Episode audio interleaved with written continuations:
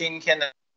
这个直播呢，还是由我来主持。呃，高卢先生跟艾丽女士作为嘉宾。呃，我们今天的题目呢，实际上重要讨论三个话题。呃，主一个是朝鲜啊开始的流氓的行径开始逐渐显现。第二个是在这个欧洲，立陶宛作为这个反俄和反共先锋啊，又开始出招了。同时啊，我们再说一下，中共开始为这个匈牙利的这个亲俄总统获胜啊，第一时间祝贺，这说明非常奇怪，他的信息来源和这个政治动作非常的明显。我们继续分析，其中我们可以继续再穿插一点俄乌战争和上海疫情的事情。好的，现在由我们艾丽女士先给大家分享一些新闻。好的，我们看今天啊，就是全面的，呃，这个有调停的啊，欧洲的最刚才莫博士分享就是立陶宛。已经在四月四号的时候，呃，降级了俄罗斯的对外关系啊，然后关闭使馆，轰走他的大使，然后立陶宛自己也召回自己的大使啊，这是一件大事儿。另外，跟立陶宛一起的还有拉脱维亚啊，大家看，立拉脱维亚也在同一天。降低了这个俄罗斯的外交等级，马上也会一样啊，就从大使级变成这个代办级了。那降低了这个，接下来那是什么？就是没有大使了，那就一样的动作啊，也会出现这个这个呃驱逐和这个这个大使级外交关系就不再有了。这是一个非常重要的一个动作啊，拉脱维亚和立陶宛啊，就是看都是在一起的。另外呢，今天还有是阿盟。阿拉伯联盟，大家知道，阿拉阿盟呢组织了一批人去说和了，啊，这个跑先跑去俄罗斯见拉这个拉斯夫罗夫，然后呢。就会去波兰去见波兰外长，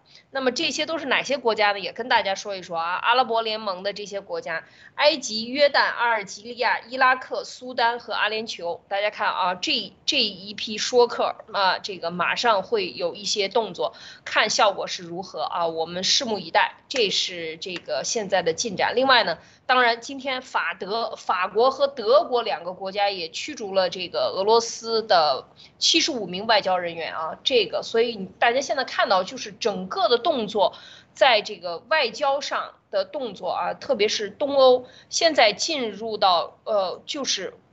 呃，说不上反攻，但是绝对没有退。居二就是说退守的这样的一个动作，特别是在这个不查的事件出现以后啊，不查的事件出现以后呢，今天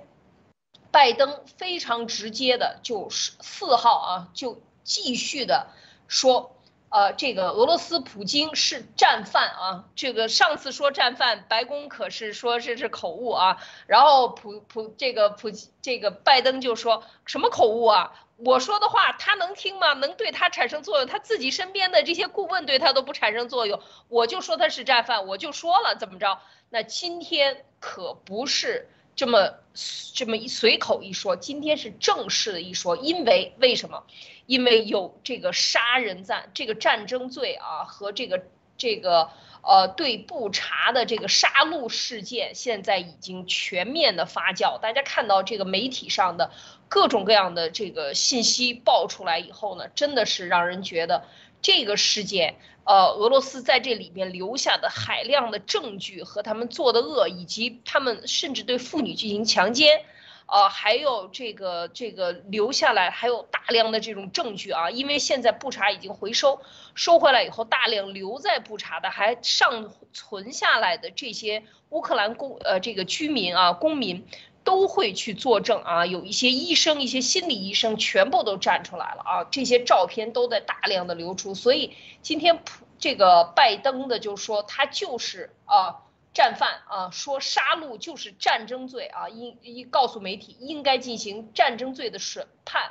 就说对俄罗斯应该实施更多的这个制裁啊，也是这个四月四号，呃，这个拜登说的。所以我们看到这里边的这个接下来对呃对这个事件，等一下我们可以在节节目中啊再仔细的分析这一轮的操作，特别是对布查抓住不放啊，咬住了不放口，那么到底是？俄罗斯在这里边是不是犯下了很多的这个，留下了这么多痕迹啊？到底是怎么回事？我们可以仔细的跟大家分析。那最后一条跟大家分享的是，就是还想再说一下中共国啊，中共国现在的这个洗脑，全部的中学生。全部的中学生啊，大家听听到中学生、小学生，所有的这个呃官面的学校里边都是在支持乌克兰，说俄罗斯入侵乌克兰要给他一个正当化的这样的一个理由啊，让全面的这个呃思想政治引导学生的这个洗脑呢，现在已经得到了世界的关注，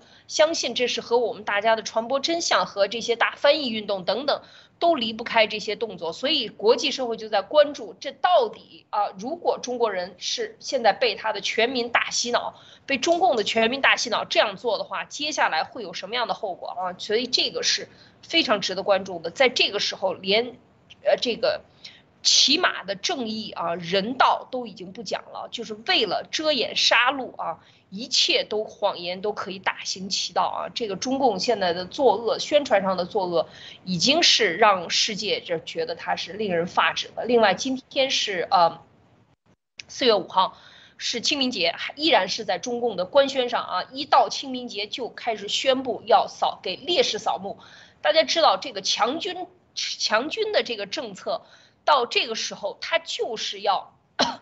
一切都是先军啊！为了就像当年秦秦国这个七国里边，他为什么这么厉害？就是把一切都变成，只要打仗，老百姓就跟打了鸡血一样，眼睛就冒着火光一样。现在也是一切的一切都是围绕着中共习共要打仗这件事情，所以一到这个清明节就开始要给这些烈士扫墓，这是非常恐怖的一种洗脑啊！大家要知道，清明节是。中国古代的这个三大节日里边，除了这个正正月呃这个，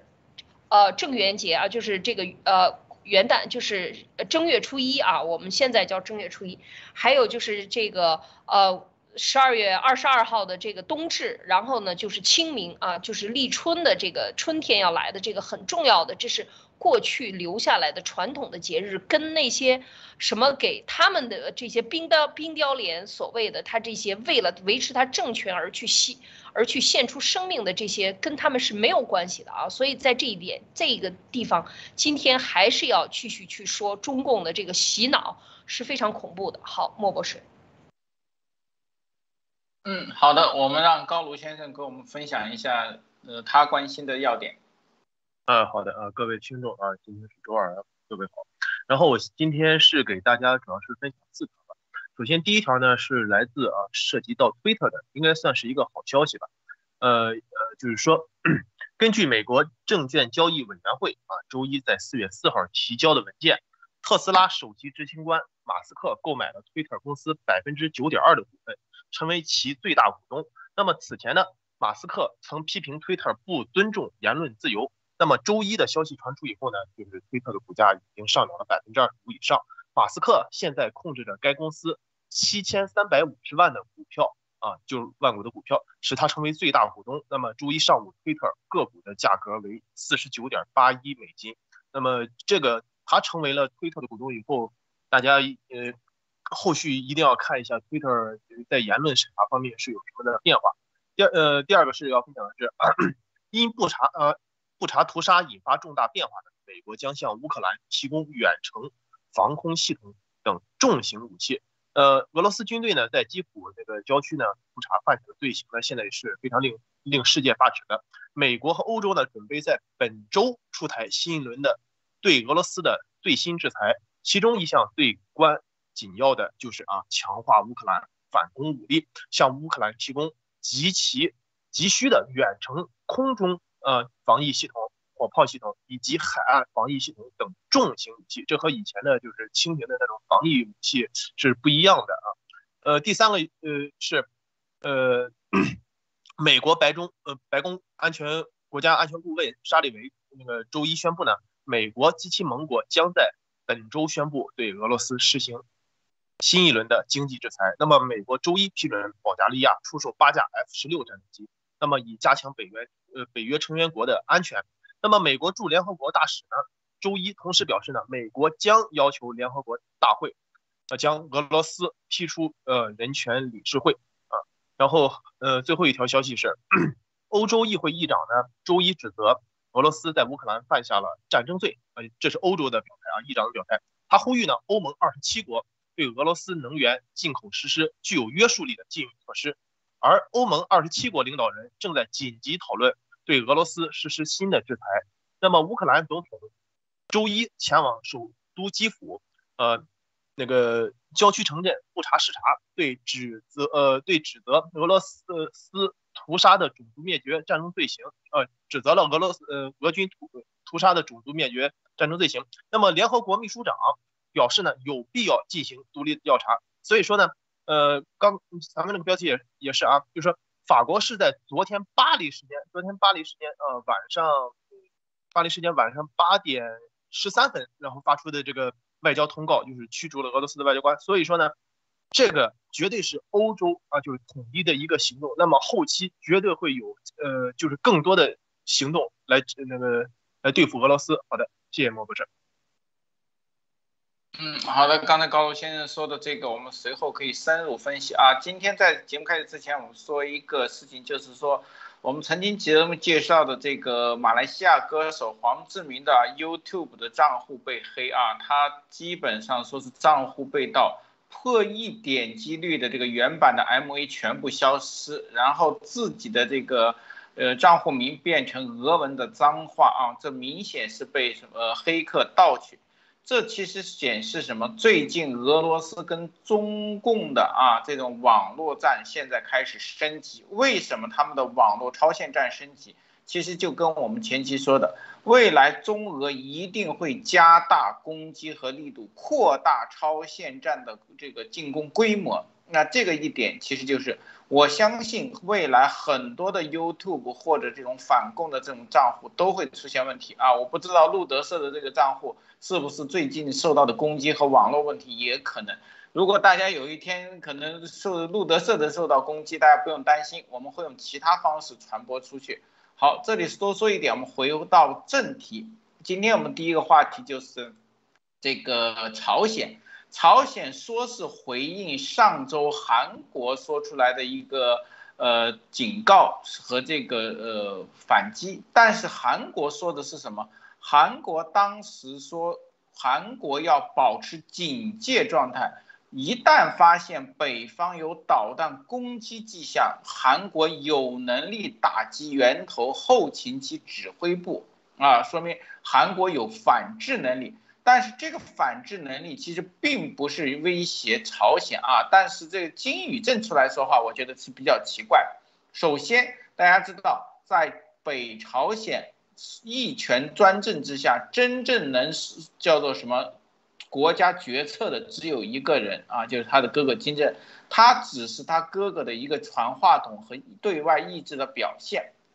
如果朝鲜要开始对韩国显示坚定的这种武力威胁，这个时候应该是金正恩说话，但是却出来了金宇镇。我个人觉得这实际上是金。正恩打了一个擦边球，也就是说，他我感觉韩国的这个呃，韩国被威胁或者朝鲜用核武器威胁的这个目的，其实并不是金正恩的本意，实际是来自他幕后的俄中大老板。但是金正恩不想把这个锅背在自己头上，就让自己的妹妹作为一个正式传话筒，说是朝鲜政府的意思。这给自己留了很大的退路，也就是说，现在俄中急需朝鲜这个小弟拿着核武器出来耍流氓，金正恩也如愿让自己的妹妹出来耍，但是金正恩自己是留了一条后路的。好的，这里我们先分析到这里，艾丽你是有什么看法？嗯，我我觉得他这个里边讲到的一点啊，因为这个消息是两一两天前吧，一两呃两两天前，当时韩国的这个国防部长呃徐旭就说了，韩国 对不起，拥有先发制人、打击朝鲜能力的这样的一个军事能力啊。那这个时候呢，然后金宇正今天就回复了说啊，你你敢这样说话，你你能先发制人是吧？嗯，因为这个朝鲜，朝鲜它这个，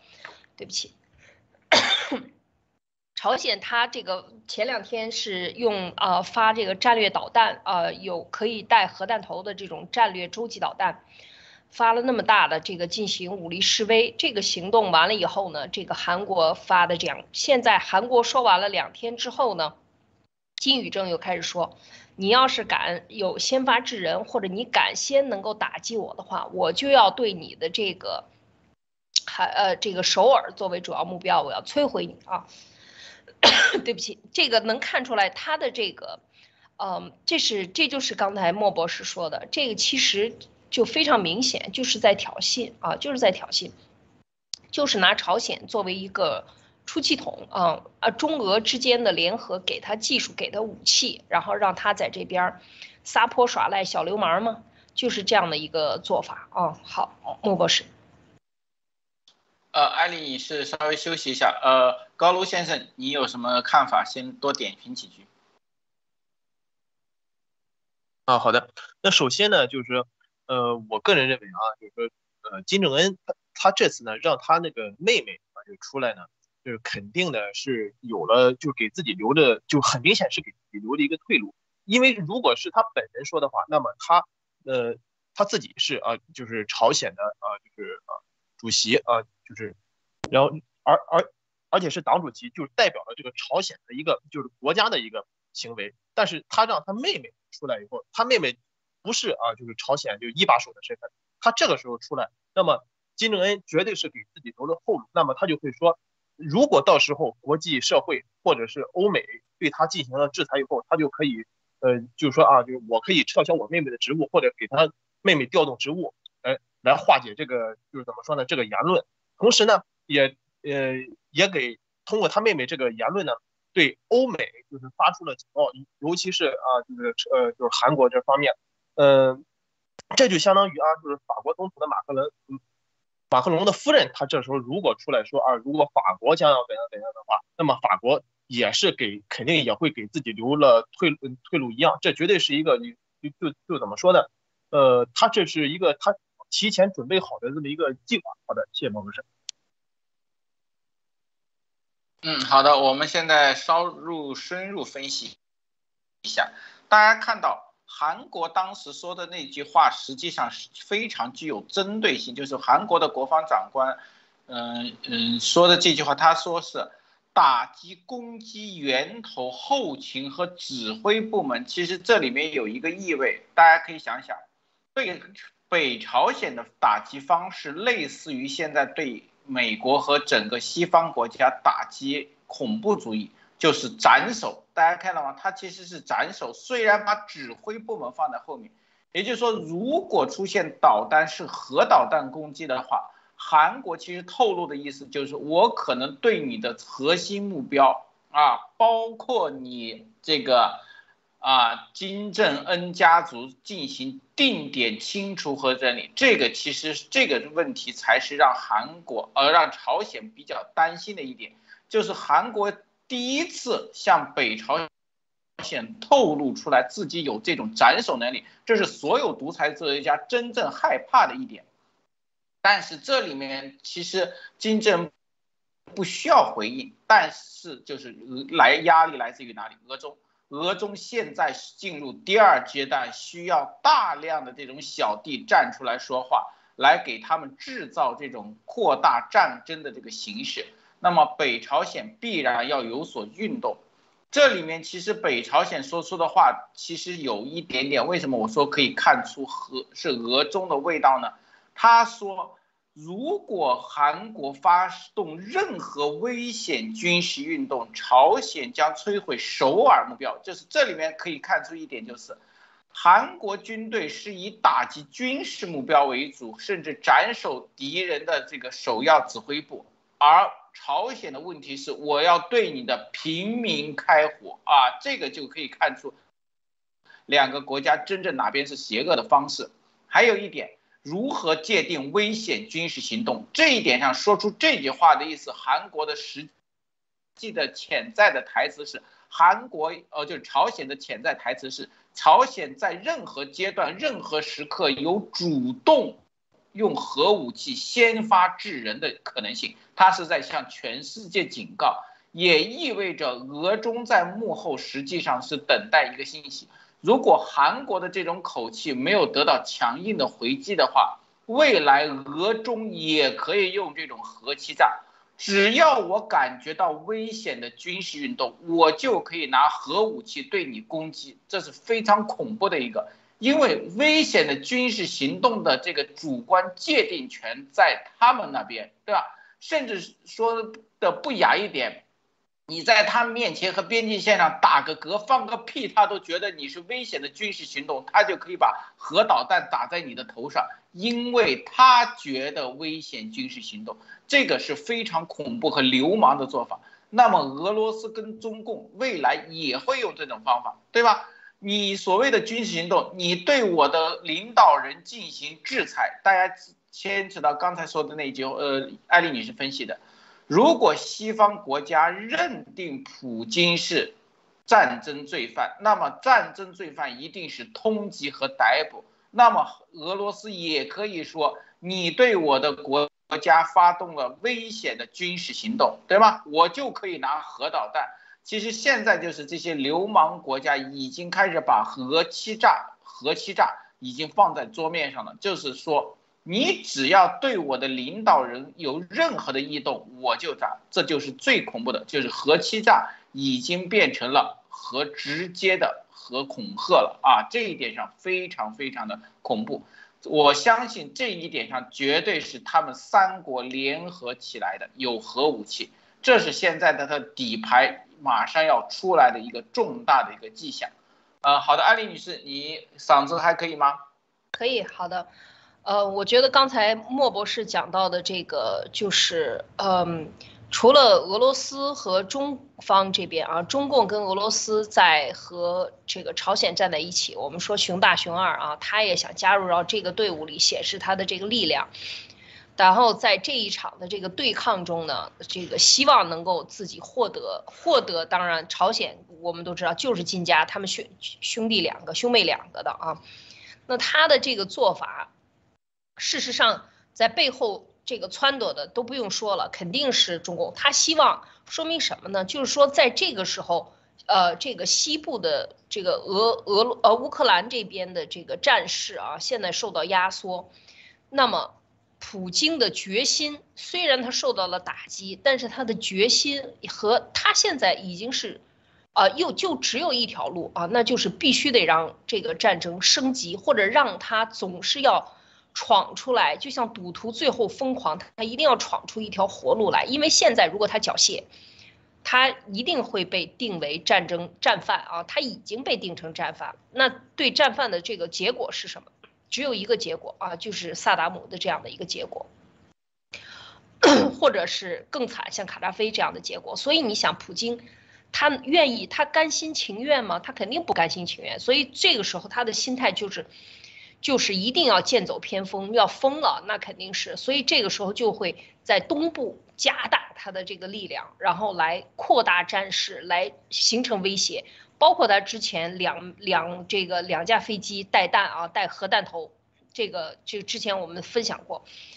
这个这个事情。那然后现在这边他也马上就用核威慑，因为普京的这个俄罗斯最大的威慑力，到最后说来说去就是。潜艇上或者是这个导弹上啊，能够有这个核弹头，他因为他太多核弹头了，几千枚、六千枚啊，还有中共还有可能有个呃几百枚，还是一千枚的这样的核弹头，那他们加在一起就是用这个来进行这种呃，就是光脚的不怕穿鞋的，反正你我死，你想让我死，我也最后我在最后疯狂之前，我一定不会让你好活着，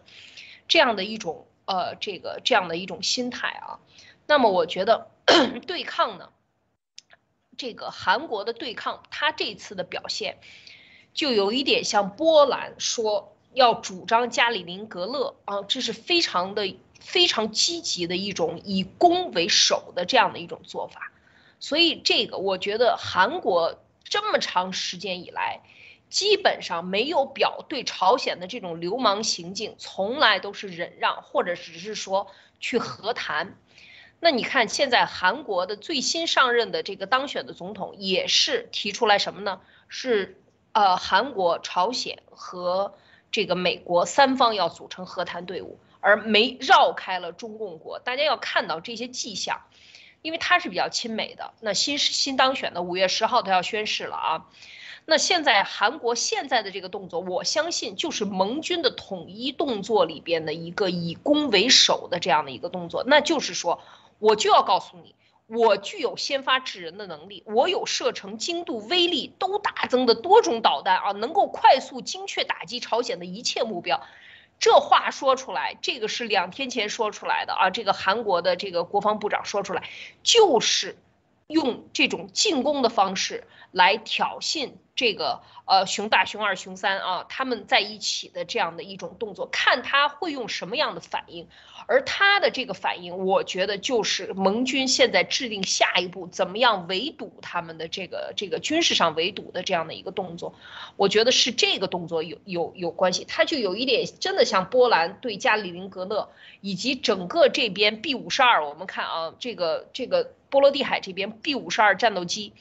在天上飞啊，它都有这种战术的这个动作在里边啊，所以我觉得韩国这时候在东线开开打就是围击朝鲜，而西线这边像波兰、像这个立陶宛，今天马上对俄罗斯驱逐俄罗斯大使，像波兰要要主张这个加里宁格勒。以及这些其他的地方，其实这个南部的啊，南部我们看巴尔巴尔干半岛在黑海边上的这个里海边上的，呃，这个叫阿塞拜疆是吧？也在有动作。格鲁吉亚、格鲁吉亚还有拉脱维亚今天也是在这个降级，所以我觉得这些动作，两边的动作，其实应该讲盟军的反。这个反扑，或者是说他的这个进攻的动作是有的啊，这是我觉得是一种以攻为守，或者是来测试他们到底接下来要干什么的这样的一个动作，啊，莫博士。嗯，艾丽女士刚才说的一点我同意，就是实际上现在为什么这个朝鲜跳出来，其实并不是回应韩国，那个韩国的实际说上周说的。关键是由于他们的老大哥，特别是俄罗斯最近的状态非常的不好，就是现在整个西方各国由于俄罗斯在乌克兰的各种行径和证据的出现，现在围堵的非常的厉害啊！这一点上，俄罗斯其实普京现在非常的被动，包括这个呃难民和这个屠杀事件，还有现在呃强奸的各种罪行的。直接证据出来啊，这一点上普京是逃不了的。那么这个时候，普京缓解自己的压力，还有为未来第二阶段备战，他必然要做一件事情，什么？减少身上的注意力，让把注意力引开啊。这个就像什么？流氓黑帮的大哥被警察追捕的时候，经常让几个小弟啊出去顶顶风。减轻自己压力和给自己争取时间，那么这里面最好的啊，这个小弟就是朝鲜。所以说，朝鲜说出来这句话就是为大哥搅局和转移视线的。但是金正恩呢，又不想陷得太深。其实金正恩实际上自己并不希望动这个核武器。大家知道。以整个朝鲜半岛的面积来说，他只要动核武器的那一天，就是他金家王朝彻底的，不管他的核武器把韩国打是没有打到，他的金家王朝和这个统治就彻底结束。这一点上他自己实际上有清楚的。那么他说出来真正的目的，其实就是真正的背后老大，俄中现在急需要时间和空间进行这个。战略的部署也说明了什么？未来我们说的第二阶段迅速会开启。就像我们今天转的一个，大家可以在 YouTube 上都可以看到，金灿荣开始说发话了啊，而且发话直指美国要发展生物武器啊，基因武器，并要投入使用，已经明目张胆的开始造谣了啊。这只能说明中共现在的生物武器的布局甚至投放啊。就像我们说的，已经开始了，而且这里面金灿荣的说法其实验证了我们当时，路德社的几个信息。第一个，这种基因武器未来开发就是什么，在核武器之外拥有第二个底牌和威胁的。第三，它是有目的开发和投入军事化的。第三点就是说，它的投入是极具目标性，甚至作为基因武器来研发的。这几点上面，虽然是安的名头是美国的，其实金灿荣是不知不觉中把他从中共内部知道的一些消息已经透露出来。所以说，这个联合起来，其实看到现在欧美整个在缩小这个包围圈和挤压空间，对俄中进行这个大面积的挤压。俄中现在有点喘不过气来，需要透一口气。这时候实际上就是我们说的博弈阶段，互有这个攻防。那么我们看一看未来这个俄罗斯跟北约啊这个较量，我们就转到了立陶宛这个里面啊。我们刚才这个高卢先生已经说了，那我们让高卢先生深入再谈一下自己的看法。呃，好，那我先说一下啊，呃。那么中共呢？呃，中共和俄罗斯呢？那个明显的啊，就是朝鲜，呃，这个政权的背后金主和保护伞。那么朝鲜呢，这次声明啊，它明显的就是啊转移风向。其实呃，在军事上，我个人感觉算是一个啊战略上的转移。呃，它其实是属于围魏救赵。那么而这个赵就就是啊中共政权和俄罗斯啊，就是刚才莫博士也说了，现在俄罗斯呢面临。的国际上的制裁，以及后期在国际法庭上的一个审判，因为昨天，呃，法国外交部也已经声明了，就是说，如果啊，就是呃，就是确定了俄罗斯政府就是在呃那个察布呃察布那个地方犯下了就是呃战争罪，那么绝对会让呃俄罗斯政府以及犯罪人员就是啊就是判刑，并且送上呃就是国际法庭，这是俄就是法国政府的一个外交上的一个声明，呃。同时呢，可以就回到刚才那话题。同时呢，也相当于啊，就是朝鲜呢是想用韩国面临的一个核威胁呢来变相恐恐吓欧美。所以说呢，我个人觉得就是韩国呢后期应该更加扩大呃一些就是防御性武器的一些部署，呃，就是保证自己的一个就国防以及领土的一个安全。呃，这主要是啊不被就是朝鲜后期那个武力绑架的一个方法。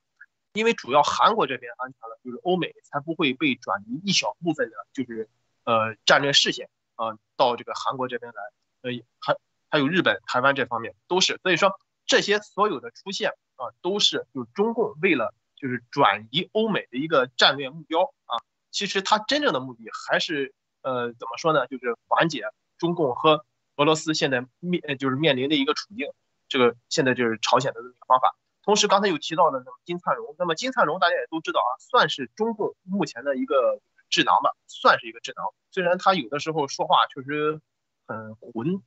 很混啊，但是他的言论呢，其实也是代表着就是中共的这么一个方向啊，呃以及风向，同时也透露了出了就是中共的整盘的这么一个超限生物武器计划的一个走向一个趋势。所以说，大家可以根据金灿荣的一个言论。就是看出中共啊下一步将要出什么牌，将要如何就是抹黑美国，这些是都是可以看出来的。好的，谢谢孟博士。呃，莫博士，我再补充两句，我觉得就是说，好的，呃，在这个呃韩国的这个对抗中，你看啊，前阵子其实俄罗斯它对抗的是谁？它对抗的是日本。他用潜艇，他要的是北方四岛。日本现在也是在直接的冲突，就是说直接的反对啊，坚决反对。而且日本现在也是很积极的，今天还接收了二十名从乌克兰呃接收的难民。那他一共接收了，到目前为止，日本已经接收了四百一十名乌克兰的难民啊，他就是按照这个承承诺，而且对俄罗斯他还给。俄罗呃，这个乌克兰提供这个这个呃一亿美金吧，应该是已经有了一亿美金的援助，然后还就是制裁俄罗斯，所有的这一切动作做下来啊，我觉得现在似乎当今天韩国的这个国防部长 站出来来说，我们对朝鲜有先发制人的能力，能够精准打击朝鲜境内一切目标，大家听一下，这个基本上已经。无所不包，无所不能了啊！就是说，所有的地方，一切目标，就是说，包括你，嗯，金三胖金正恩，你藏在哪里，我也能对你进行打击。说明什么？而且美国今天也站出来对对这个韩国说，我要支持韩国。如果你敢打击韩国，那我们就要支持韩国。说明什么？说明美韩之间的信息共享和这个可能是对这个缩小包围圈的一种动作。我我觉得就是说，从战略上把它拉到海上去打，和在海底上去海底下去打打这场这个对抗俄罗斯的潜艇。中共的这个海底的这些隐形的这些战争，不如在可能不如在韩国，这是我的猜想啊，就是说在韩国形成一个战场，因为韩国的这个导弹它有反这个整个的萨德系统已经装了，那么它的这个反反导的这个能力，它又离北京又很近啊，这个直直线距离真的是。一千公里吧，不到八不应该是不到不到一千一千公里左右，大概非常近的这样的一个距离，而且对朝鲜有全境覆盖，整个在韩国南边又有美国的军事基地，所以我觉得这一次就是说美国可能或者盟军真的是有意识的要把战线推到陆地上去，啊，就是说在陆地上形成对朝鲜的这个对抗的时候，其实就等于把。中日呃，就是中俄朝鲜三个的这个这个战线，等于拉到了它的边境边上，所以我觉得这也是一种非常有意思的一种对抗。所以现在就是完全是我觉得，对抗和这种积极的对抗啊，已经全面开始了，是有这种感觉啊，莫博士。嗯，艾丽说这一点其实很明显，就是实际上我刚才说到。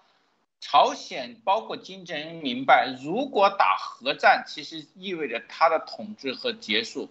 但是还有一个方面，如果打常规战争的话，他明显不一定是韩国的对手，特别是韩国的高精端武器，因为韩国很明显，它不是为了什么全面战争，它实际上韩国在俄罗斯呃，在这个美国和西方的军事援助，特别美军基地的话，一旦开战。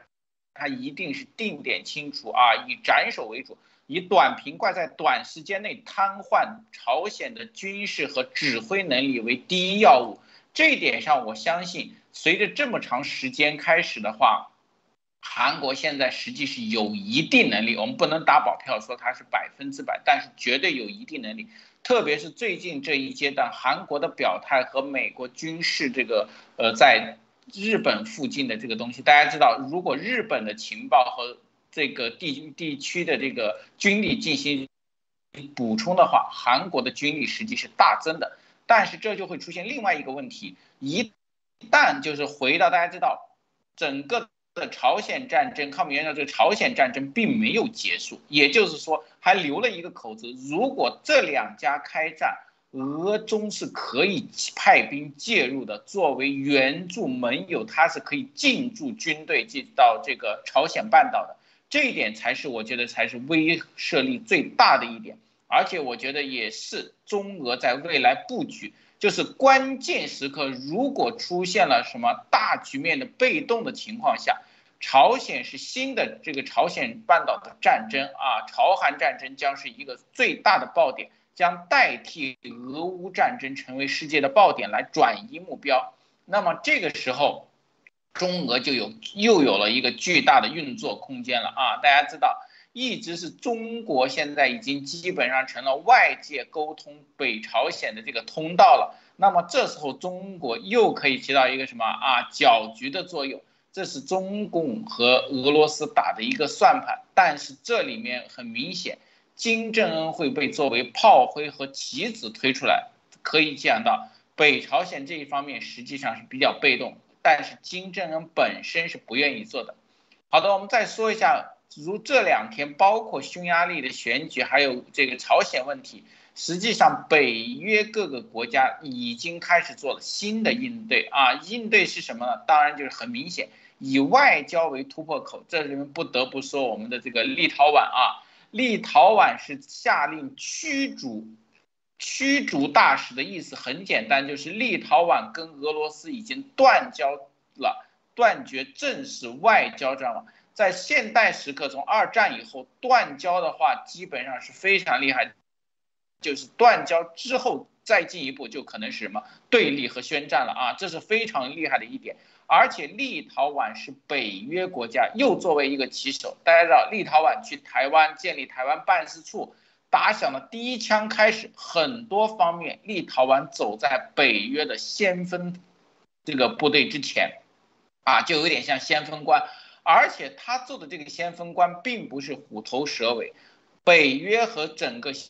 西方的跟进是有序和有步骤的。也就是说，这一枪打响的时候，未来意味着。整个北约和美国已经对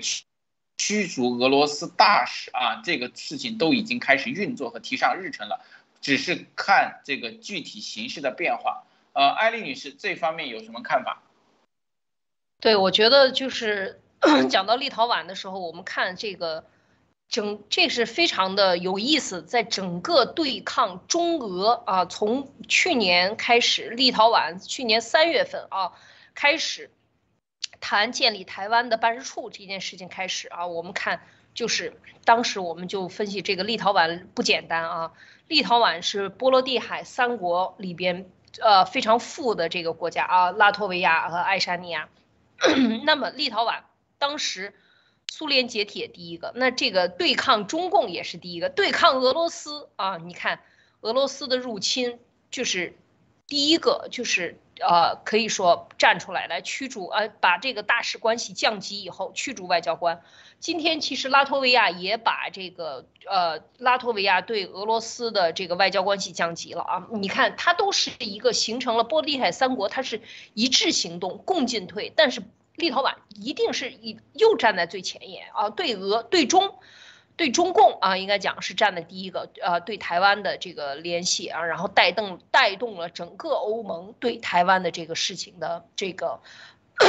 对的这个整个的这个关系啊，外交关系。那现在又开始第一个站出来来驱逐大使，那这件事情啊，我觉得是非常呃这个不一般的一个动作，应该不是一个。单独的孤立的这样一个事件，它应该是一个整体行动的第一炮啊！就像刚才莫博士讲的，它是一个标志性的。它这个现在，特别是在这个时候啊，就是俄罗斯入侵乌克兰本土啊不成功，呃进攻不行，退回来，然后呢又把这个布查，布查就在布查这个事件刚刚开始发酵啊，就是杀害了大量的平民，尸体曝光。网络上这个大量爆出来这个事情啊，就是完全是反人类的啊，就是就是战争罪，可以讲啊，残酷的暴行，应该讲，在这个时候，他马上第一时间就是去这个降使馆降级，外交等级降级，马上驱逐大使。所以我们看，这就是一系列的。接下来，我觉得整个的欧洲，特别是东欧，对俄罗斯的这个，嗯，呃，从外交上。的这些所有的动作，外交上还有法律上啊，这一点的这个法律战的围堵啊，对俄罗斯和中共，当然中共现在还在继续躲着啊。今天大家要知道，这个对布查这件事情，中共的官媒可是引用了俄罗斯的这个官方新媒呃呃这个媒体的这个说法啊。这个这件事情，我觉得在布查这个问题上，中共现在这些媒体这么报道啊，这些。做媒体人的这些人也是瞎了眼睛了，真的是要往死里，呃，就是说把这个把中国人往死里带啊！当然，我希望国际社会能看清楚中共的这个做法，就是，啊，就代表习共的这么一部分执政人啊，就是说非常可怕的，他是完全引用了俄罗斯，他没有观点，啊，就是人民网还有这个环球网没有观点，但是全文引用俄罗斯，就说这个布查是摆拍。说他是这个摆拍啊，把这些新闻贴出来，那你不就是替俄罗斯站台吗？所以在这样的基本的人道和人性，这个是非啊，这个生生生命。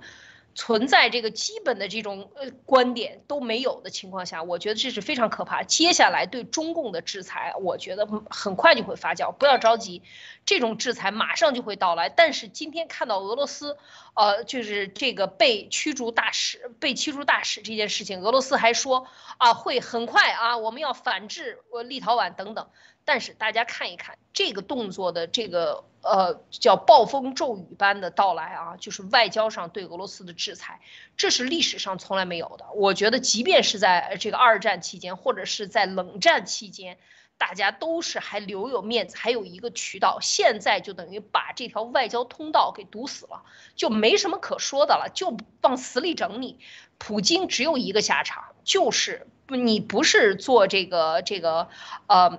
呃这个。呃，这个被被吊死啊，要不然就是被乱枪打死啊，没没什么好的下场。俄罗斯一定会被卸，呃，彻底肢解啊，一定会被解体的。所以这个下场已经现在是没有第二条通路了。所以现在就是说战争的升级肯定是，呃，已经逼到这一条。逼到这一步上来了，那么升级的这个过程中，大家是否能够同进退啊？这是我们我觉得应该更关注的，就是在这个时候消耗战再往前拖的时候，中共正在用各种手段啊，去去拉拢这些东欧的其他国家，要跟他这个通过买就是扶持这种独裁的这种做法来买通，包括像这个塞尔维亚这样的国家。所以我觉得现在这个。这个动作应该能看出来，立陶宛代表了一批啊，是十七个国家里边，东欧十七国里边的主要的声音啊，莫博士。嗯，好的，这里面我们问一下高卢先，因为高卢现在外交上比较，就是驱逐外交官之后，包括驱，就是法德是驱逐外交官，然后立陶宛驱逐大使。那是不是意味着未来跟整个欧洲跟俄罗斯的这个外交关系是会急剧冷却，就下降好几个等级？那意味着欧洲跟美国是不是打算跟俄罗斯正式的这种宣战或者这种敌对状态的即将开启？好的，高卢先生。啊，那好的，那么就是我首先说一下啊，这个立陶宛呢，它从目前来看啊，就是它绝对是啊。整个欧盟对共产主义啊这个态度的这么一个风向标，那么确实啊，就是通过呃目前来的信息，就是法国和德国目前只是单纯的驱逐了啊外交人员，就是俄罗斯的外交人员，而且呢只是啊进行了相关的一个通报，但是呢并没有驱逐大使，也没有关闭啊就是俄罗斯的就是大使以及撤回呃就是就是他的大使级人员，而立陶宛。是直接的外交关系这么一个降级，那么外交关系的一个降级，呃，就是就说明，呃，首先还是要看程度啊，就是说他已经驱逐了大使了，那么大使就是说他们在外交层面上就是没有呃沟沟通了，而且呢，关闭了俄罗斯在立陶宛克莱佩达市的总领事馆，呃，因为总领事馆在外交系统里边是一个就是代表的，就是当就是所呃驻派国的一个政府的一个机构，那么。立陶宛呢，同时呢，也把驻俄罗斯的大使也马上就是呃，就是要求他回国，就迅速回国。那么这样，首先，呃，说明立陶宛和俄罗斯在外交上啊，就是我只是按照现在的这个程序来讲啊，就是在外交上已经就是断了一个沟通，就是最相当于现在已经降到了一个代办级的代办级了。那么同时呢，总领事馆就是总领事馆的一个撤销，就是。立陶宛呢，他把这个关闭了，就俄罗斯在，嗯，呃，立陶宛克莱佩达市的总领事给关闭了，那么就说明俄罗斯公民在立陶宛就失去了一个领事保护。大家一定要注意啊，外交保护，外交保护是外交人员和领事人员就享有的，包括这个维也纳外交公约、维也纳领事公约，这个是大使馆，嗯，都负责。呃，总领事馆是负责啊领事保护，是负责领事保护。那么他这个时候把这个俄罗斯的呃，总领事馆撤离了，那么所有的俄罗斯在立陶宛的公民就同时失去了领事保护。如果你想享受领事保护，那么就只能去其他的，呃，在立陶宛还有就是可能还有驻扎那个俄罗斯总领事馆的地方，这个地方这样才能获得。如果这个地方呃立陶宛没有，那么整个俄罗斯在立陶宛的公民就相当于就是就是失去了保护了。那么同时。俄罗斯的公民的护照、签证一类的，也都是俄罗斯驻立陶宛总领事馆负责。那么这绝对啊是呃对俄罗斯来说是一个双重打击。而且呢，欧盟呢这次啊驱逐，呃就集体的，就是开始陆陆续续的，就是驱逐俄罗斯大使。我个人觉得这绝对是啊就是呃他们统一的一个步骤，也是就是商量好的，也是欧盟也是欧盟就是联合他的盟友美国将对啊就是俄罗斯。后期的呃后期的一个计划的一个前期的一个安排，因为刚刚也是出来了啊，就是说欧盟委员会已经现在开始提议对俄罗斯立即实行第五轮经济制裁。那么这个制裁里边就包括禁止从俄罗斯进口煤炭，因为俄罗斯一直在打能源牌啊，在打能源牌，它的汽油，然后欧盟也在逐渐的减少。现在呢，也开始打算通过第五轮制裁的时候，就是减少。俄罗斯的煤炭进口，那么这绝对又是对俄罗斯的一个经济打击。同时呢，呃，最新的一个消息是，欧盟委员会主席表示呢，欧盟将禁止俄罗斯的船只啊进入欧盟国家的港口。这绝对也是一个外贸领域的一个沉重打击，绝对是一个雪上加霜。好的，谢谢莫博士。呃，高先生，这样我问你一下吧。就是说，如果现在整个欧盟现在把俄罗斯的大使驱逐，和未来在某些方面定定义俄罗斯，包括普京是战犯和战争发起国，或者是种族灭绝这上面，是不是有重要的意义？就是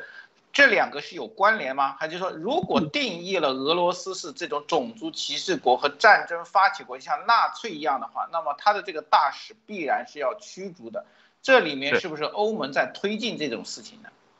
啊，对对对对对，欧盟呢，它这个呃，就是说大家大家可以看一下啊，就是昨天法国法国那个外交部的表态，就是我昨天在直播的时候特别说了，就是法国这个外交部的表态其实是非常关键的，因为法国现在有一个重要的一个身份是欧盟轮值主席国，法国外交部他已经明确说了，如果法国啊就是确定了，那么确定了就是俄罗斯在。这个布查市犯下了啊战争罪，那么绝对会联合其盟友及以及乌克兰，把所有的就是啊就是呃就是俄罗斯相关的人员送上国际法庭，一定让他们进行对他们进行审判，对他们让他们负有刑事责任，包括坐牢。这是法国的代表，就是代表整个欧盟呃以及法国政府的一个声明，而且他特别提到了，就是如果确定犯下了战斗罪，那么绝对会让俄罗斯。付出代价，所以说呢，呃，再结合今天，再结合今天，欧盟现在就是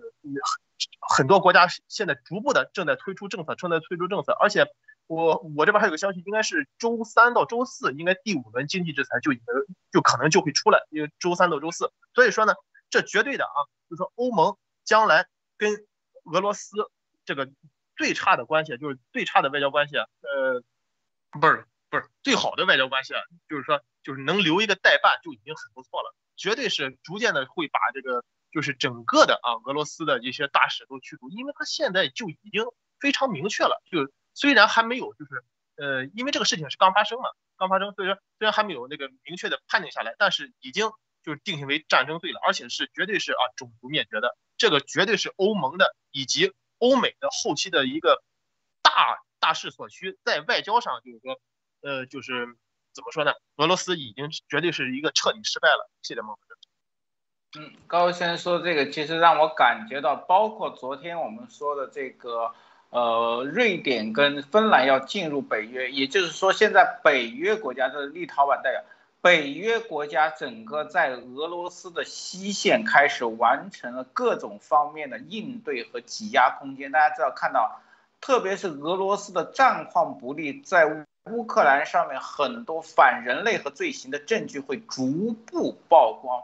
这一点上大家记得吗？当时拜登说出那个普京是战犯的时候，这个老狐狸实际并不是说一时兴起，大家现在可以想到他说话是非常非常有根据，也就是说俄罗斯军队在乌克兰的很多的罪行的情报，他已经第一手已经掌握。所以他才有信心说出这句话。大家有没有觉得，现在当时拜登说出这句话，一定会遭到国内很多派系，甚至国际那种温和派系的批评？大家也看到，很多连白宫都自己出来，但是拜登还坚持，因为他很清楚，几天后当这个事件真正暴露出来的时候，所有人都会发现，拜登才是先见之明，他走在了所有人的前面。这就是说明一个老狐狸和老政客的邮件，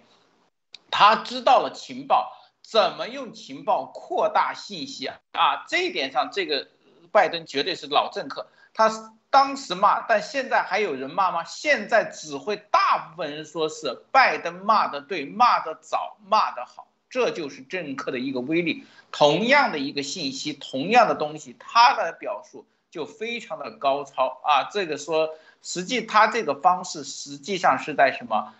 我觉得有点带风向，带本北约和媒体的风向，带什么呢？俄罗斯现在在乌克兰所做的就是战争罪行，全面在舆论、在事实，还有在经济上，还有在外交层面全面的挤压俄罗斯的控制。也就是说，在经济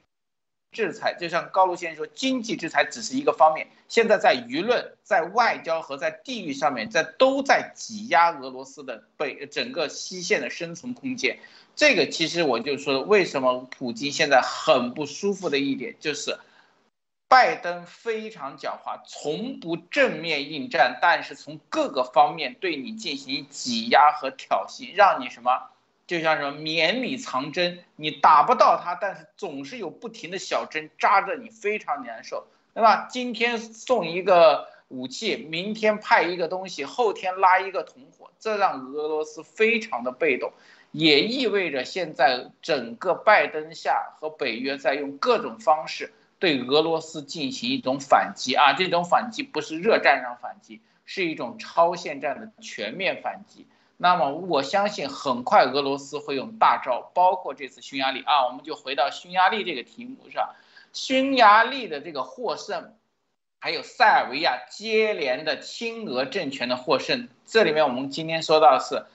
李克强啊，李克强是给匈牙利总统贺电，但是习近平三个小时前，习近平是给塞尔维亚总统啊发出了贺电，这是很奇怪。在中共这个体系里面啊，两个人李克强基本是可有可无，居然是给。那么我们是不是认为，实际在中共跟中俄罗斯跟欧洲勾兑期间，实际上也是有派系之分的，只是这个派系现在不是那么明显了。好的，艾丽女士有什么看法？嗯，对，就是这。这个整个的对抗中，呃，大家要知道，他是不会坐着等死的啊，就是双方的这个角力一定是在全面的对抗。昨这个昨天晚上，其实路德的会员节目里边透出了一个消息，我还是很觉得很很吃惊啊，就是习有一点后悔了，觉得自己的下场可能要跟普京一样，要跟这个。要不然就是真的有可能被国国际法庭判你啊，这个不是坐个两百年监狱，要不然就是把你吊起来啊，你这个是战争罪犯啊，这个可是有先例的啊，这个。呃，所以在这个时候，我觉得他们双方的现在的动作啊，就是在拉锯战这个过程中，当然侥幸心理是独裁者最大的心理啊。他不到最后一刻，他还觉得自己能活呢，就像齐奥塞斯库一样，他这个上一分钟、上一秒钟还觉得自己能够了不得呢啊，还在广场演讲呢啊，是吧？几十万人演讲，那下一分钟一个人说打倒齐奥塞斯库，齐奥塞斯库不是下午就被干掉了吗？马上就被枪毙了。所以就是说。这些独裁者他都有这种疯狂的啊，这个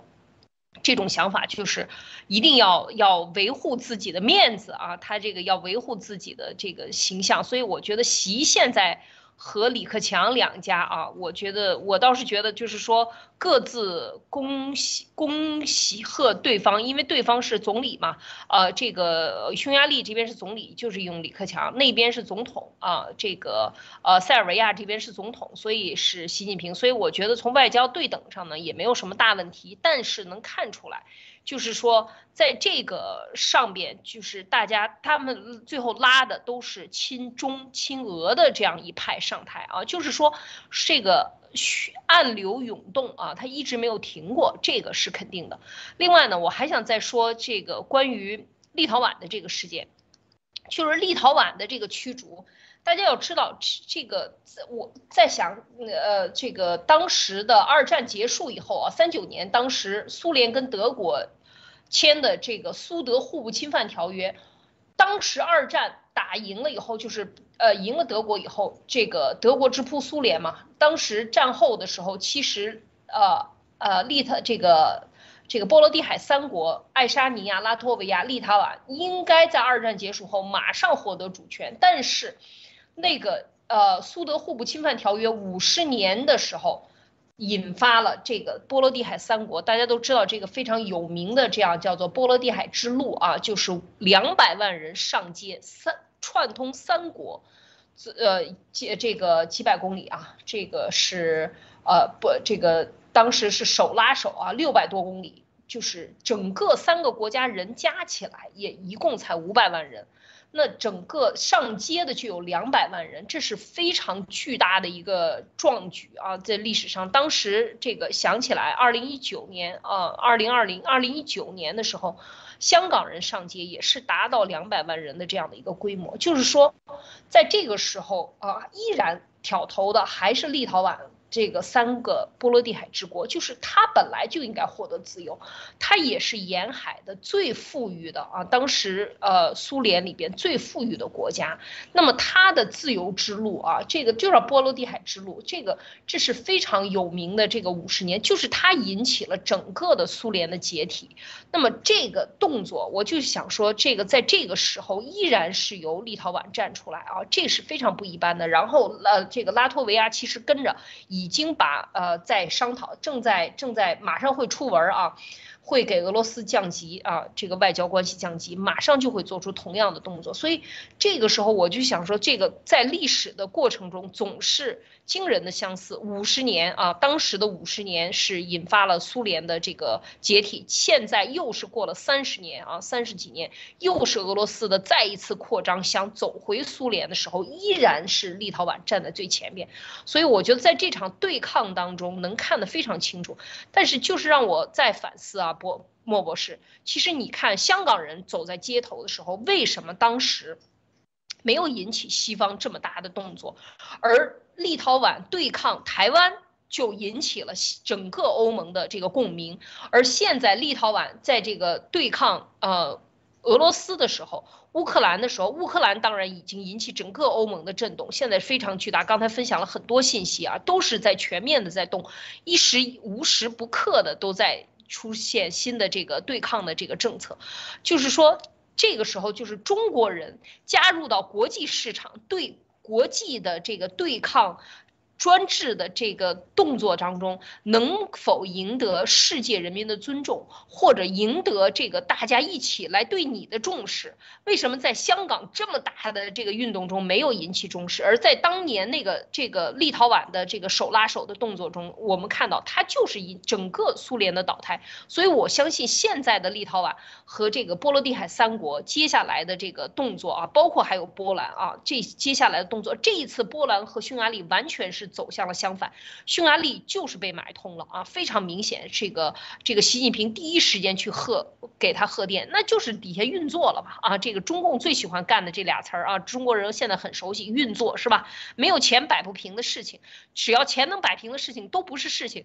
就是什么腐败啊，通过输出腐败，包括在塞尔维亚也是一样，塞尔维亚也是最新的总统当选，也是依然是这个整个的一带一路上在。欧洲或者在东欧最大的一带一路的这个贷款国塞尔维亚，就是国家基本上要要破产了，你不停的跟中共贷款来去搞这种大项目、超大项目，最终是什么呀？因为超大项目只有一个两个人决定，最后钱就进他落袋为安了嘛。然后通过搞腐败，老老百姓每个人高税收来捐钱给他来完成这种腐败和集权，最后就是权力越来越集中，是吧？所以这些做法从塞尔维亚，从这个今天的。这个匈牙利的这个倒戈，所以我们看到，就是这种对抗过程中，还是要看出，就是民意的声音，为什么在这种对抗过程中，要我们更多的发声，才能够让西方。重视以及中国人如果参与到这一次的对抗当中，尤其是在美国，像路德、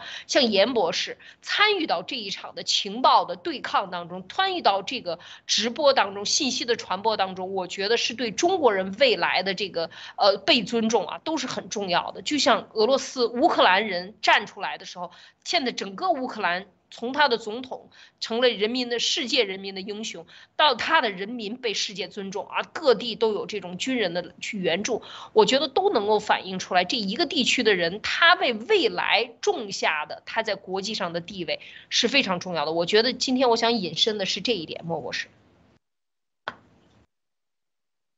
嗯，好的，呃呃，高路先生对这个就是元首级的这种祝贺啊，这种东西应该是很平常。但是中共这次祝贺，我觉得一定是不同的意味。大家知道，这两个地区能拿到总统和同时和关键时刻能拿到，实际上是非常非常厉害。大家知道，匈牙利的首都啊，这个，呃，布达佩斯，实际上很多人是对这个总统非常不满意的啊，还有很多现在，特别是。俄罗斯的这种行径曝光之下，仍然这两个国家的亲俄总统能拿到这个，呃，选举，其实说明这些地方俄中的布局是很厉害。这里面还意味着什么？其他很很多国家俄中都有像这个艾丽女士说的，用经济绑架、政治绑架、利益绑架，很多国家的这种执政啊，非民主国家最容易被他们这种方式。所绑架成为他们的傀儡啊！因为还有一点就是，一旦俄中对这些国家的政权进行干预成功，不被这种制约的话，就会出现一个非常大的东西。很多国家民主国家的有些独裁和这种权力利欲熏心的人，就会下意识的寻找俄罗斯跟中共的帮忙。比如这个国家，它只是一个什么地方军阀。它无法进入到这个政权，但是俄中许诺，如果未来加入俄中的邪恶联盟，它就可以扶植你成为这个国家的领导人。这个方面会出现一个非常大的问题，就是西方在这方面不进行制约和打击的话，很多中小型国家都会慢慢的用这种方式被俄中拉拢过来，世界的局面就会改变，这是一个非常恐怖的。好的，高卢先生，你在外交上应该有比较多的话语权。啊，好的，呃，大家也都看到了啊，就是现在就是基本上就是很多小国家啊，就是像咱们路德社之前透露的，现在正在随着俄乌局势的一个发展，正在逐渐的呃向西方靠拢，或者是逐渐的向就是中俄呃邪恶轴心国靠拢。那么就是其实很很呃就是很明显的，就是一个普世价值观的这么一个啊。就是一个战队，那么，呃，认同普世价值观的就站，呃，就站在啊，就欧美的方向；不认同的啊，就是只是为了个人的啊，就是个人的就是啊利益和所谓的单方面的经济利益或者是国防利益也好，那么就开始站在那个就是邪恶中心国，呃，俄罗斯和中共的这方面。那么大家可以看到哈，就是昨天就是环球，呃，就就中共的互联网就推送了一个就是。中共已经解禁了啊，解禁了就开放了，就是呃很多国家的呃就是呃航班，呃而且是俄罗斯的那个标题，其中就包括印度。那么同时呢，在二零二二年四月二号六点四四十分的时候，我发现这么一个标题是呃是环球网的，他说呃是一个叫林呃林明旺写的，他说印度在美俄间扮演了一个微妙的角呃角色。那么可见这时候印度呢。也是在里边是想分一杯羹，想到底看看到底是啊站在欧欧美更大化，还是嗯怎么说呢？或者是站在那个就是呃中俄这边有更多的利益？那么我我又想呃回到刚才一个话题啊，就是说拜登总统呢之前呢也说了，就是俄罗斯它是一个战犯啊，就就是说呃俄罗斯现在是就是犯下了战争罪。那么这都是啊基于呃基于情报基础的。那么所以说我这里就是想开一个脑洞啊，就是可能是有点跑题，先给大家提前道个歉啊。就说，因为在多次的情报论证啊，就说，比如说啊，俄罗斯入侵了乌克兰，那么呃就是俄罗斯犯下了战争罪，那么俄罗斯种族灭绝啊，就是现在的这么对不查的一个行为，还有中共扶持俄罗斯等，这都是啊论证了。如果有一天啊，美国总统他在外交方面啊突然宣布，就是我们有确凿的情报显示，目前病毒就是中共制造的啊，就是他们通过武汉军演以后啊，就是达成了他们的目的，然后释放出来的。那么这个事件呢，就是还会有人怀疑吗？呃，因为毕竟中共他自己也说了啊，拜。登总统年龄大了，有的时候控制不住自己，就喜欢把实话往外说。那么这时候中共会怎么办？那毕竟有了前期这么多的啊，就是美国情报方面的验证作为一个铺证，所以嗯，后期呢，我还想说啊，这是刚才一个跑题这个话那个一个就就论述。那后期呢，就是说欧美对俄罗斯的一个制裁呢，就是呃越来越肯定是越来越狠。那么中共呢，后期肯定就是必须要给俄罗斯输更多的血。所以说到最后倒霉的其实永远都是啊中国大陆的呃身在中国大陆的一些百姓。为什么？因为这些东西羊毛都是出在羊身上，咱们都是啊咱们都是纳税人，中共拿的是中共老百姓的纳税的血汗钱来喂养俄罗斯这个北极熊。所以说最后倒霉的永远都是。啊，就是中中国的老百姓，而习近平呢，他他大不了就是啊送上国际法庭，然后他他被判决了，然后怎么样，他就是一一死就解脱了，而带给中国大陆人民的这个伤痛，肯定是呃几十年是抹不去的。好的，谢谢莫博士。嗯，好，高楼先生说道，我们今天看来很多听众还是对上海的这个疫情管控比较关心。呃，我们后面这一段时间，我来再说一下上海的疫情。呃，上海的疫情实际上出现了非常多的这个耐人寻味。我就说一个数据，我们用数据还是开场。第一个就是上海今天的数据啊，大家看到是突破了上万啊，这是上海的第一次这个大数据上万。但是大我查了一下上海自己公布的数据啊，非常的奇怪，上万人的这个感染率，它的这个。呃，都是大部分是说他们认为是无症状，但是还有两百多是症状。但是整个爆发期间最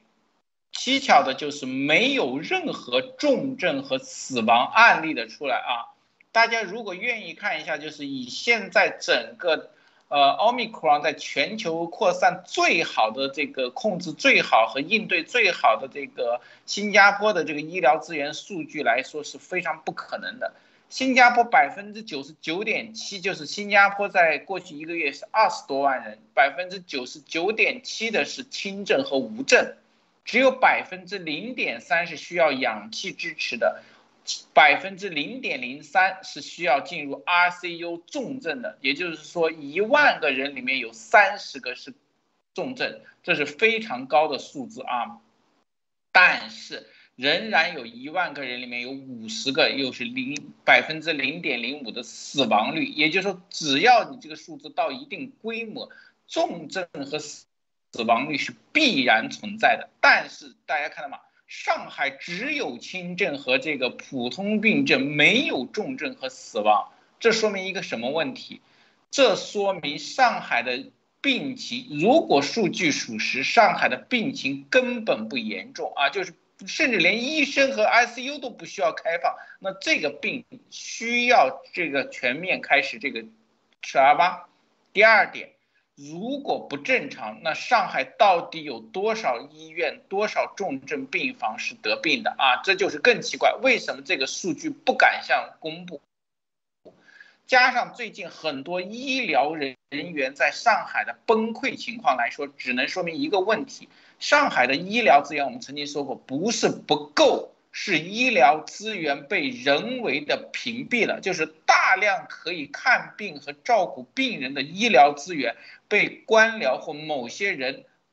浪费和绑架了，不能用来照顾人。这是恐怖的事件，就是用瘫自己瘫痪上海的医疗环境和医疗资源来扩大灾难。这是一个现在上海最恐怖的一件事情，就是医疗人员过载过用，但是过载什么？测试，你要那些医生和护士全部去测试，然后所有的急需的病人在那里被等死，这个绝对是人为的迫害。但是我们曾经我说过，为什么上海要把这种老百姓之间的迫害和情况加剧？就是政治斗争为主。这里面还有一点就是说，大家可以看到这种情况只会延续。问题是什么？中共特别是习的支援部队，现在大家看到十万人，这只是开头。我相信随后会有大量的东西。为什么？因为上海人自己的资源被消耗、被耗尽以后，他才有堂而皇之代替你所有的资源，大批量的这个外边人士，就是习的这势力，才能进驻上海，对上海进行全面的管控，这是非常阴损的一招。这里面大量的这种基础病还有重病的患者将是一个灾难。所以说，习在做任何事情的时候，老百姓的人头和炮灰总是作为筹码的。这一点上是非常恐怖，所以我一直说一定要重视这个东西，人祸与和政治祸远远大于这个疾病。希望上海的听众非常非常小心。待会儿再说另外一个事情。好的，呃，艾丽女士这两天有什么看法？嗯，是啊，我觉得这个呃，就是国内的情况啊，包括呃。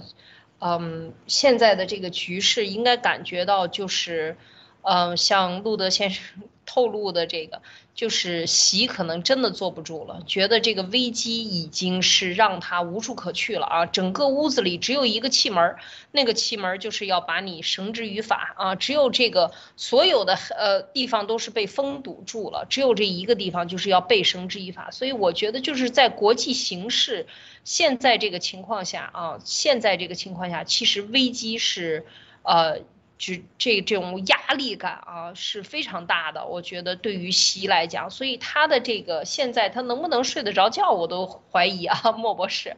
我觉得在这种重重大的心理压力下，得每天得想，我是吊死的时候是几秒钟被吊死呢？然后还是说我被审判的时候，最好就是被审判，然后坐牢，让大家这个全程直播这个过程啊？我觉得这个要是被海牙法庭审判啊，就是被。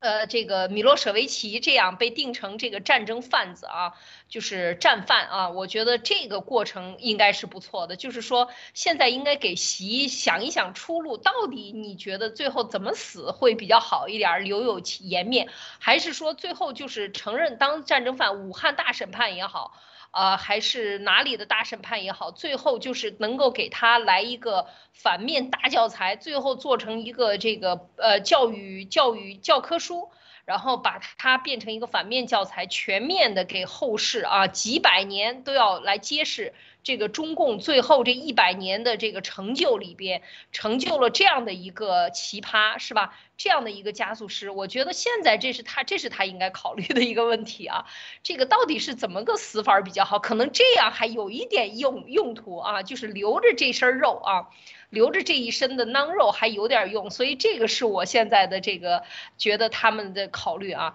因为现在的整个的局势，他现在在做就是作死的路上做啊，就是现在作死的过程当中，现在是牺牲的是，就像莫博士讲的，就是最不能承受的、最不能忍受的，就是最后以老百姓的性命、鲜血。和利益啊，来作为这个牺牲品，就是整个的这个，包括上海的，都是不符合逻辑的啊。所有的医疗资源，事实上都没怎么被占用。医生疯狂的就说一上海瘫痪了，这都是宣传嘛，全是作假。你测了两次都是阴性，突然间那个来码了，说你是阳性，那不是开玩笑？说什么？说说明这是政治任务，变阴变绿还是变红，这是政治需求，是吧？这就是一场政治斗争。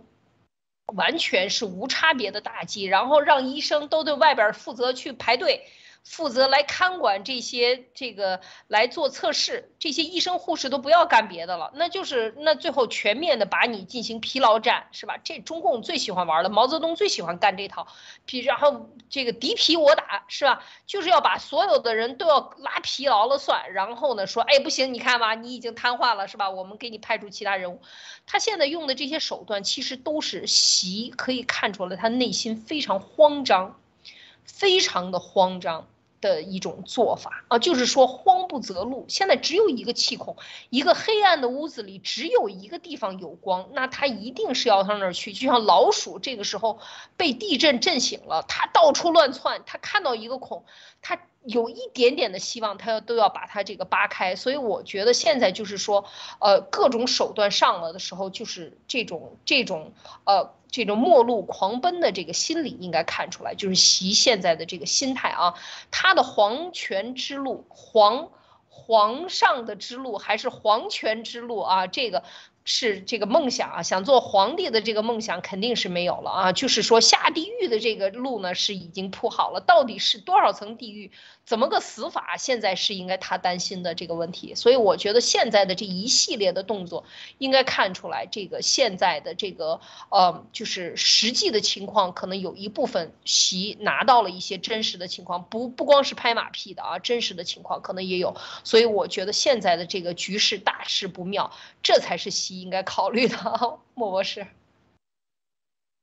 是的，我们曾经说过，习为什么现在急于对上海动手，就是要把国内的这个所有的反习派清理掉。实际上离秋天还远，这其实意味着习已经意识到了，他跟俄罗斯的联盟现在世界上即使不吭声抵赖。但是所有的人已经开始把他们俄中作为一个联盟的实体来进行对待，他非常的害怕，这就是为什么他要穷凶极恶，我可以这样说，对上海动手。所以说，上海现在的情况只是未来灾难的一个第一阶段，后面我个人悲观的认为，还会有更大的事情和更加恶劣的情况会急转直下，